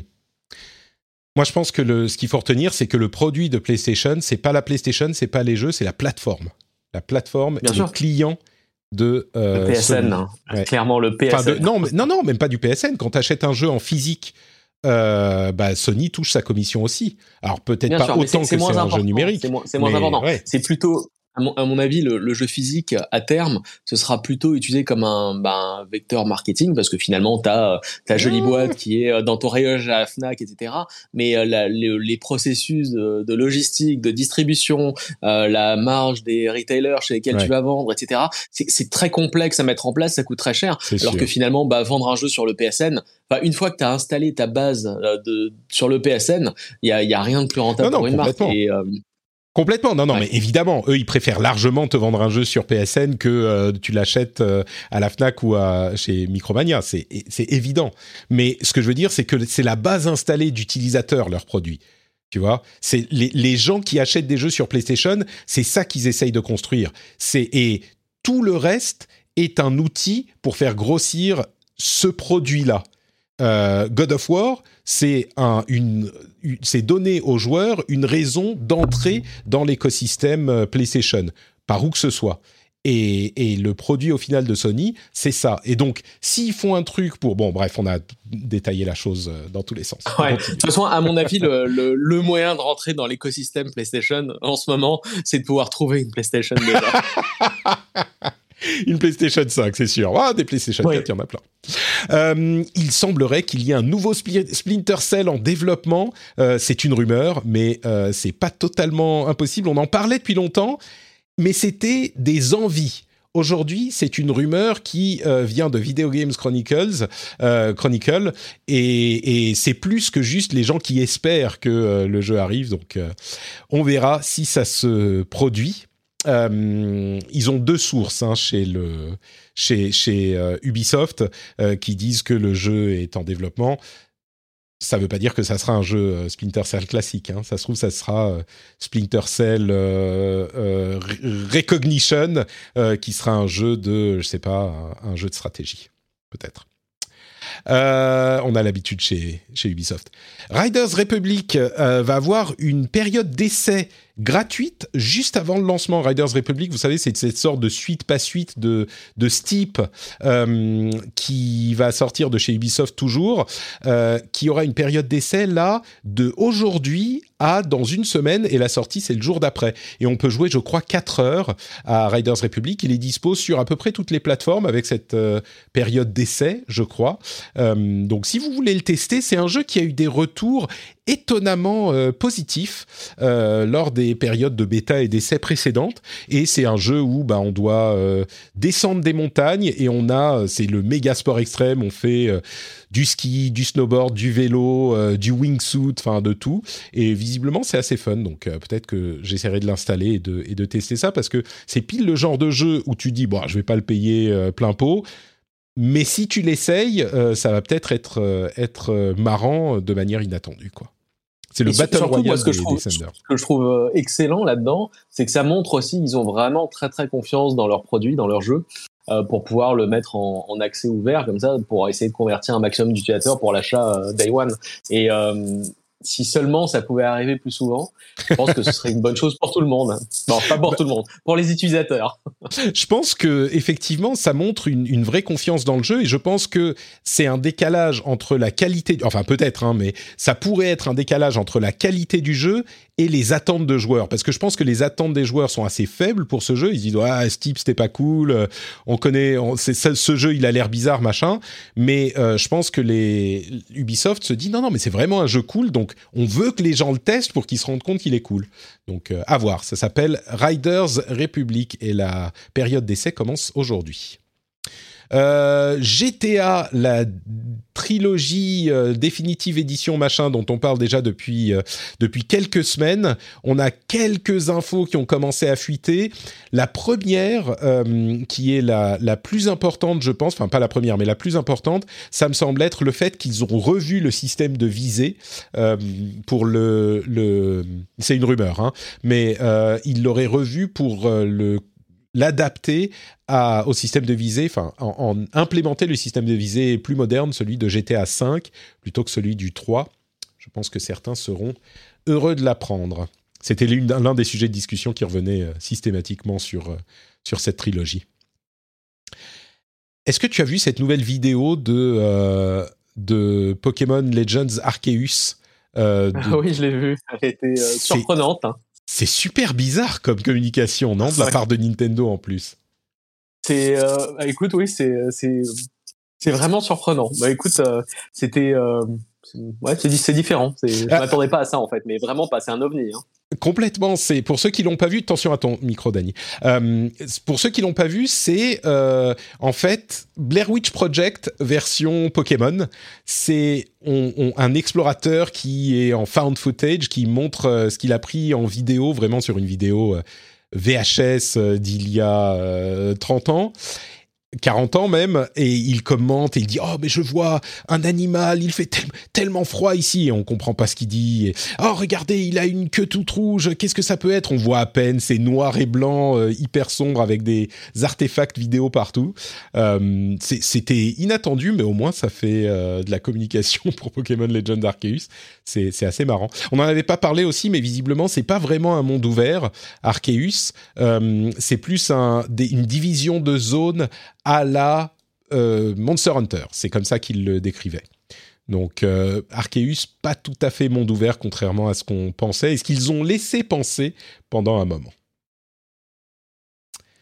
Euh, quoi d'autre, quoi d'autre? Alors il y a plein d'autres petites news qu'on va qu'on va sauter, mais pour arriver à l'une des news les plus importantes de cette semaine, c'est une news qui a provoqué des cris de de la, des larmes, des pleurs dans le Discord du rendez-vous jeu, c'est l'annonce du retard de Elden Ring. Il ne sortira pas en janvier comme prévu, mais il sortira. Euh, qu'est-ce que je disais tout à l'heure euh, Quand est-ce que tous les jeux sortent? Vous pouvez me le rappeler? Tous les jeux sortent en En avril. Ah, Dany tu es vraiment. Mais pourquoi est-il si méchant? Euh, Tous les jeux sortent en février et Elden Ring sortira finalement le 25 février. Euh, c'est assez incroyable ce mois de février 2021. Ça va être vrai. Enfin 2022, pardon. Pardon. C'est vraiment 02. 2022, c'est le euh, mois, je sais pas, il faudrait lui trouver un, un nom, le, le mois de la folie ou un truc du genre. Donc, euh, bref, il sort le 25 février et il y aura d'ici là un, euh, ce qu'ils appellent un network test pour lequel il faut s'inscrire, qui aura lieu courant du mois de novembre à différentes heures. Euh, c'est à peu près mi-novembre. Il y aura trois dates où il y aura un, test de, de réseau. Donc, vous pouvez peut-être avoir un petit goût de Elden Ring pour. Ah, Cassim a trouvé un beau nom, February Calypse. Ok, pas mal. C'est le l'apoca février. Le, bon, faut franciser, hein, mais février. Apocabruari, hmm, pas mal d'années. Il faudra euh, peaufiner un petit peu ce, terme. Euh, et puis un mois de décalage, je ne sais pas vraiment ce qu'ils vont pouvoir faire en un mois, mais euh, toujours au rayon des retards, il y a The Witcher 3 et Cyberpunk 2077 qui ont été, enfin les versions next-gen qui ont été décalées à 2022. The Witcher 3, ça sera euh, deuxième trimestre et Cyberpunk premier trimestre. Je crois que c'est ça, ou alors c'est dans l'autre sens. Euh, donc voilà pour oui c'est bien non c'est The Witcher deuxième trimestre et Cyberpunk premier trimestre c'est bien ça donc les versions next gen arrivent mais elles ont aussi été décalées de là à ce que Cyberpunk sorte euh, aussi sa version next gen en février pour se faire oublier, euh, ça ne paraît pas totalement impossible hein, qu'ils choisissent une date genre en plein milieu de, euh, de, de, la, du February Calypse, euh, juste pour qu'on n'en parle pas trop, je pense. Un peu de news de l'industrie, la croissance du Game Pass continue, mais pas aussi vite que l'espérait Microsoft. Alors, ça reste toujours une croissance très importante, hein, évidemment, mais euh, dans leur euh, dans leur rapport financier, ils ont dit que euh, ils étaient à 37,5% de croissance contre leur cible de 47,8% de croissance pour les abonnés au Game Pass. On n'a pas les chiffres précis, mais euh, c'était leur objectif. Bon, 37% euh, de croissance, ça reste quand même euh, un, beau chiffre. Et puis, surtout, il y a beaucoup de jeux qui ne sont pas sortis. On peut tout à fait imaginer qu'avec les mois et les années qui viennent, ben, les jeux Microsoft vont pousser le Game Pass encore plus qu'aujourd'hui. Et Spencer d'ailleurs a confirmé qu'ils allaient encore a priori racheter des studios s'il y avait des choses intéressantes qui arrivaient, ça on pouvait s'en douter. Et en propos du Game Pass, il y a euh, des jeux qui arrivent euh, d'ici octobre euh, et début du mois de novembre. Outriders, mais je croyais qu'il était déjà dans le Game Pass Outriders, j'ai dû me tromper. Le Dragon Ball Fighter Z, enfin Dragon Ball Fighters qui arrive dans le Game Pass, très très sympa ce jeu de combat. Age of Empires 4, qui sort la semaine prochaine et dont on parle évidemment maintenant. Voilà, voilà vous dites qu'on parle jamais de Age of Empires, euh, bah, on en parle tout de suite. Age of Empires 4 sera dans le Game Pass à sa sortie évidemment, et donc euh, bah, le Game Pass continue à être très très cool. Euh, c'est ça. Outriders était Game, Game, Pass Xbox seulement, il arrive sur PC. Merci Cassim.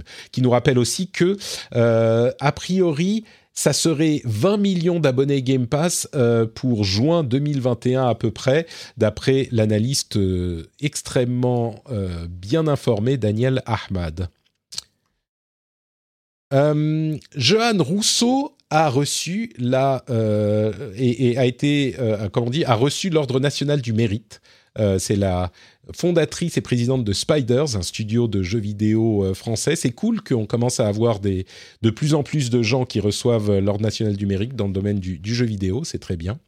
Le The Event aura lieu à la fin de ce mois, dans une dizaine de jours, et euh, cette fois-ci, ça sera pour euh, au bénéfice d'Action contre la faim.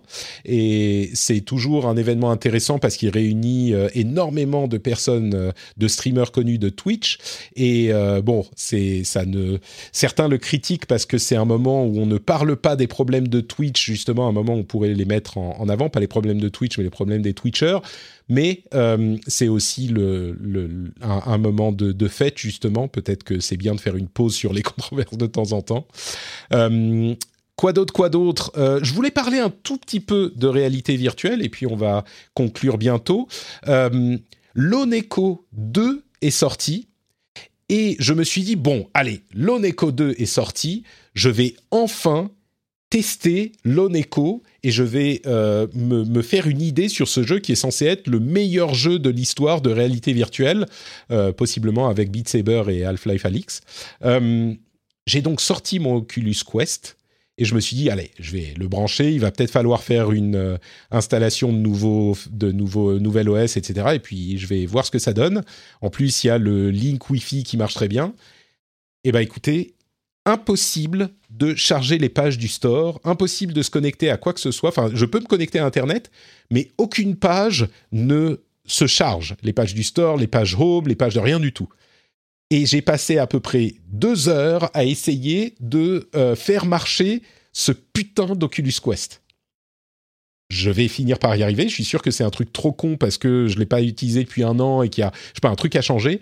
Mais franchement, niveau symbolique de euh, la réalité virtuelle, il faut travailler pour essayer de pouvoir l'apprécier. Il faut travailler contre pour pouvoir l'apprécier. C'était assez fort, je vous avoue. Donc euh, bon.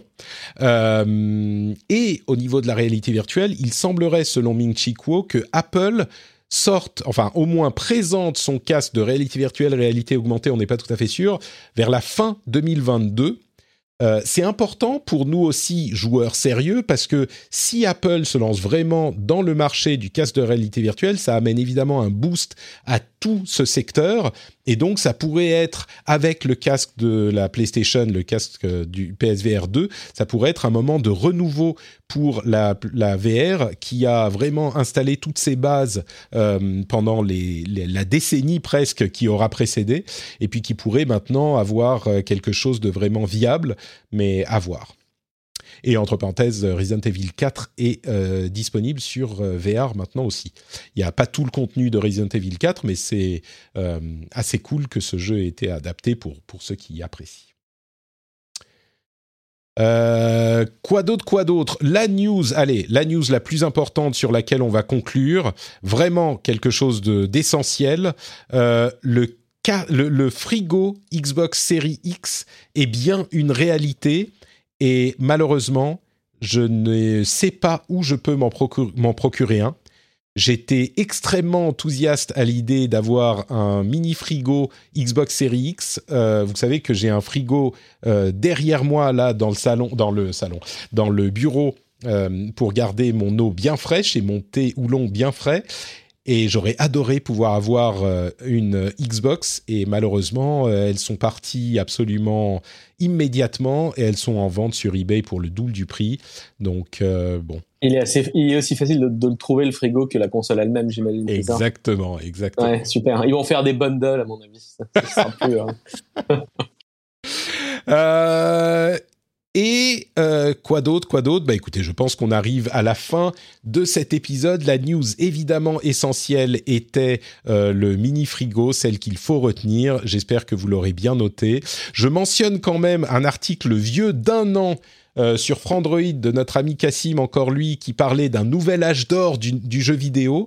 Et c'est l'occasion de, euh, de, réitérer le fait que euh, bah, un an après, et à vrai dire ça se prépare depuis quelque temps, je pense qu'on peut dire qu'on est vraiment dans un âge d'or du, jeu vidéo. La raison pour laquelle j'en parle, c'est que ce, terme est en train de se cristalliser et j'en parle dans l'émission depuis longtemps, hein, il n'y a jamais eu de moment plus euh, euh, riche dans le jeu vidéo qu'aujourd'hui, et de riche à, tous les niveaux, euh, pour les productions indé, AAA, la qualité, la, les offres des différents, euh, des différents acteurs, euh, que ce soit Sony, Microsoft, Nintendo ou le, PC, alors évidemment, il y a des problèmes dans l'industrie, hein, ça on le, on le sait bien, mais vraiment, l'âge d'or du jeu vidéo, je, me demande si on peut pas vraiment classifier les choses comme ça, genre les 30 premières années ou 40 premières années en fonction de quand on compte, c'est l'âge, je sais pas si on dit d'argent, mais l'âge d'or du jeu vidéo, on peut vraiment dire que c'est maintenant. Enfin, on pense que c'est maintenant. On va voir ce qui se passe dans les 10, 15, 20, 30 prochaines années, mais euh, on arrive à un niveau assez incroyable de ce qu'on peut, ce qu'on peut faire et on en parle souvent, mais je vous avoue que j'adore pas le terme l'âge d'or du jeu vidéo, mais euh, peut-être que c'est celui qui va s'imposer. Bon, en tout cas, c'est un moment cool pour être euh, un joueur de jeux vidéo. Euh, merci Dani d'avoir été avec moi dans cet épisode. C'était un eh ben de rien, c'est toujours un plaisir. C'est. Euh, Mais Dani, est-ce que tu n'as rien retenu de ce qu'on disait au début de l'épisode? Ton rôle dans cette, tu sais, c'est comme dans Wildermyth, nous sommes euh, rivaux et bon, on s'aime bien dans le fond, mais comme Sangoku et Vegeta, on est en fait, on, met. Non, non, j'ai une meilleure analogie. Je suis ah. Sacha et tu es Régis. Hein. Sacha et Régis. Les, fans, les fans reconnaîtront, oui, c'est Pokémon. Ah, d'accord, ok, très bien. Euh, tu es Sacha et je suis Régis, c'est ça? Est-ce que, est que Régis est, bête et méchant? Voilà, et bah, c'est exactement pour ça qu'on l'avait appelé Régis. D'accord, très bien. Ah, d'accord, oui, parce que pour ceux ouais, tu sais pourquoi Je ne dirais pas ça. Hein, d'accord, d'accord, ok. Vous avez compris, vous avez compris. Et il s'appelait. et, euh, seulement, seulement les gens qui ont regardé les. seulement les gens qui savent. Ouais, ok. Non, mais là, tu viens, tu viens un peu de blower mon mind, euh. La, raison pour laquelle Régis s'appelle Régis, c'est parce que Régis. D'accord, très bien, dans Pokémon. Et c'est une, et c'est aussi des anagrammes de, des, des, créateurs d'origine du jeu, mais avec des, des, lettres en, avec des lettres en moins évidemment. On pouvait pas garder les, noms japonais tels quels. Mais oui, c'est ça. D'accord, très bien, très bien. Eh bien écoute, euh, tu nous apprends quelque chose. ceux qui sont restés jusqu'au bout de l'épisode en auront eu pour leur argent. Euh, où est-ce qu'on peut te euh, retrouver sur Internet, Dany Dis-moi tout. Eh ben sur Twitter, at notdany, N-O-T-D-A-N-Y. Facile la, la chatroom est en train d'être euh, complètement de, de ah, ils sont submergés. Note Dany sur Twitter. Pour ma part, c'est Note Patrick sur Twitter, Facebook et Instagram. Vous retrouvez tous les liens vers tout ce que je fais sur euh, notepatrick.com, y compris le rendez-vous jeu, bien sûr, le replay du rendez-vous jeu sur YouTube, euh, le replay du rendez-vous jeu et du rendez-vous tech. On est sur Twitch à midi tous les jeudis et tous les mardis pour le rendez-vous tech. Donc venez vous joindre à nous, c'est hyper sympa ces moments-là. À noter que la semaine prochaine, on risque de devoir enregistrer un petit peu plus tôt parce qu'il y a une une réquisition bébé. Donc, mais je vous tiendrai au courant. Ça risque d'être 9h30 plutôt que midi, mais on fera peut-être un truc à midi quand même. On verra comment ça se passe. Ah bah non, parce que je m'occuperai du bébé, donc je pourrai pas. Donc un peu plus tôt la semaine prochaine, mais il y a le programme sur Twitter qui est posté tous les lundis. Donc là, vous saurez. Et puis, évidemment, si vous voulez soutenir l'émission sur Patreon, c'est patreon.com slash rdvjeux. Vous savez que c'est le moyen de euh, rendre le monde meilleur. Enfin, à peu de choses près, en tout cas, c'est un moyen de soutenir des créateurs que vous appréciez sur Patreon. Et l'un de ces créateurs, c'est peut-être moi, patreon.com slash rdvjeux. Merci à tous ceux qui font ce geste actif et qui, du même coup, bénéficient de plein de bonus super sympas qu'ils apprécient, j'espère. On vous fait des grosses bises et on se donne rendez-vous dans une semaine. Ciao à tous. Et dans un mois pour nous. Et dans un mois pour Dany, évidemment. Ça sera déjà trop tôt. Hein. Ça sera trop tôt, oh. un mois seulement, pour retrouver Dany. Mais bon, oh. on, est, on est obligé, c'est dans son contrat. Bon, à, à très vite. Ciao à tous. Allez, au revoir.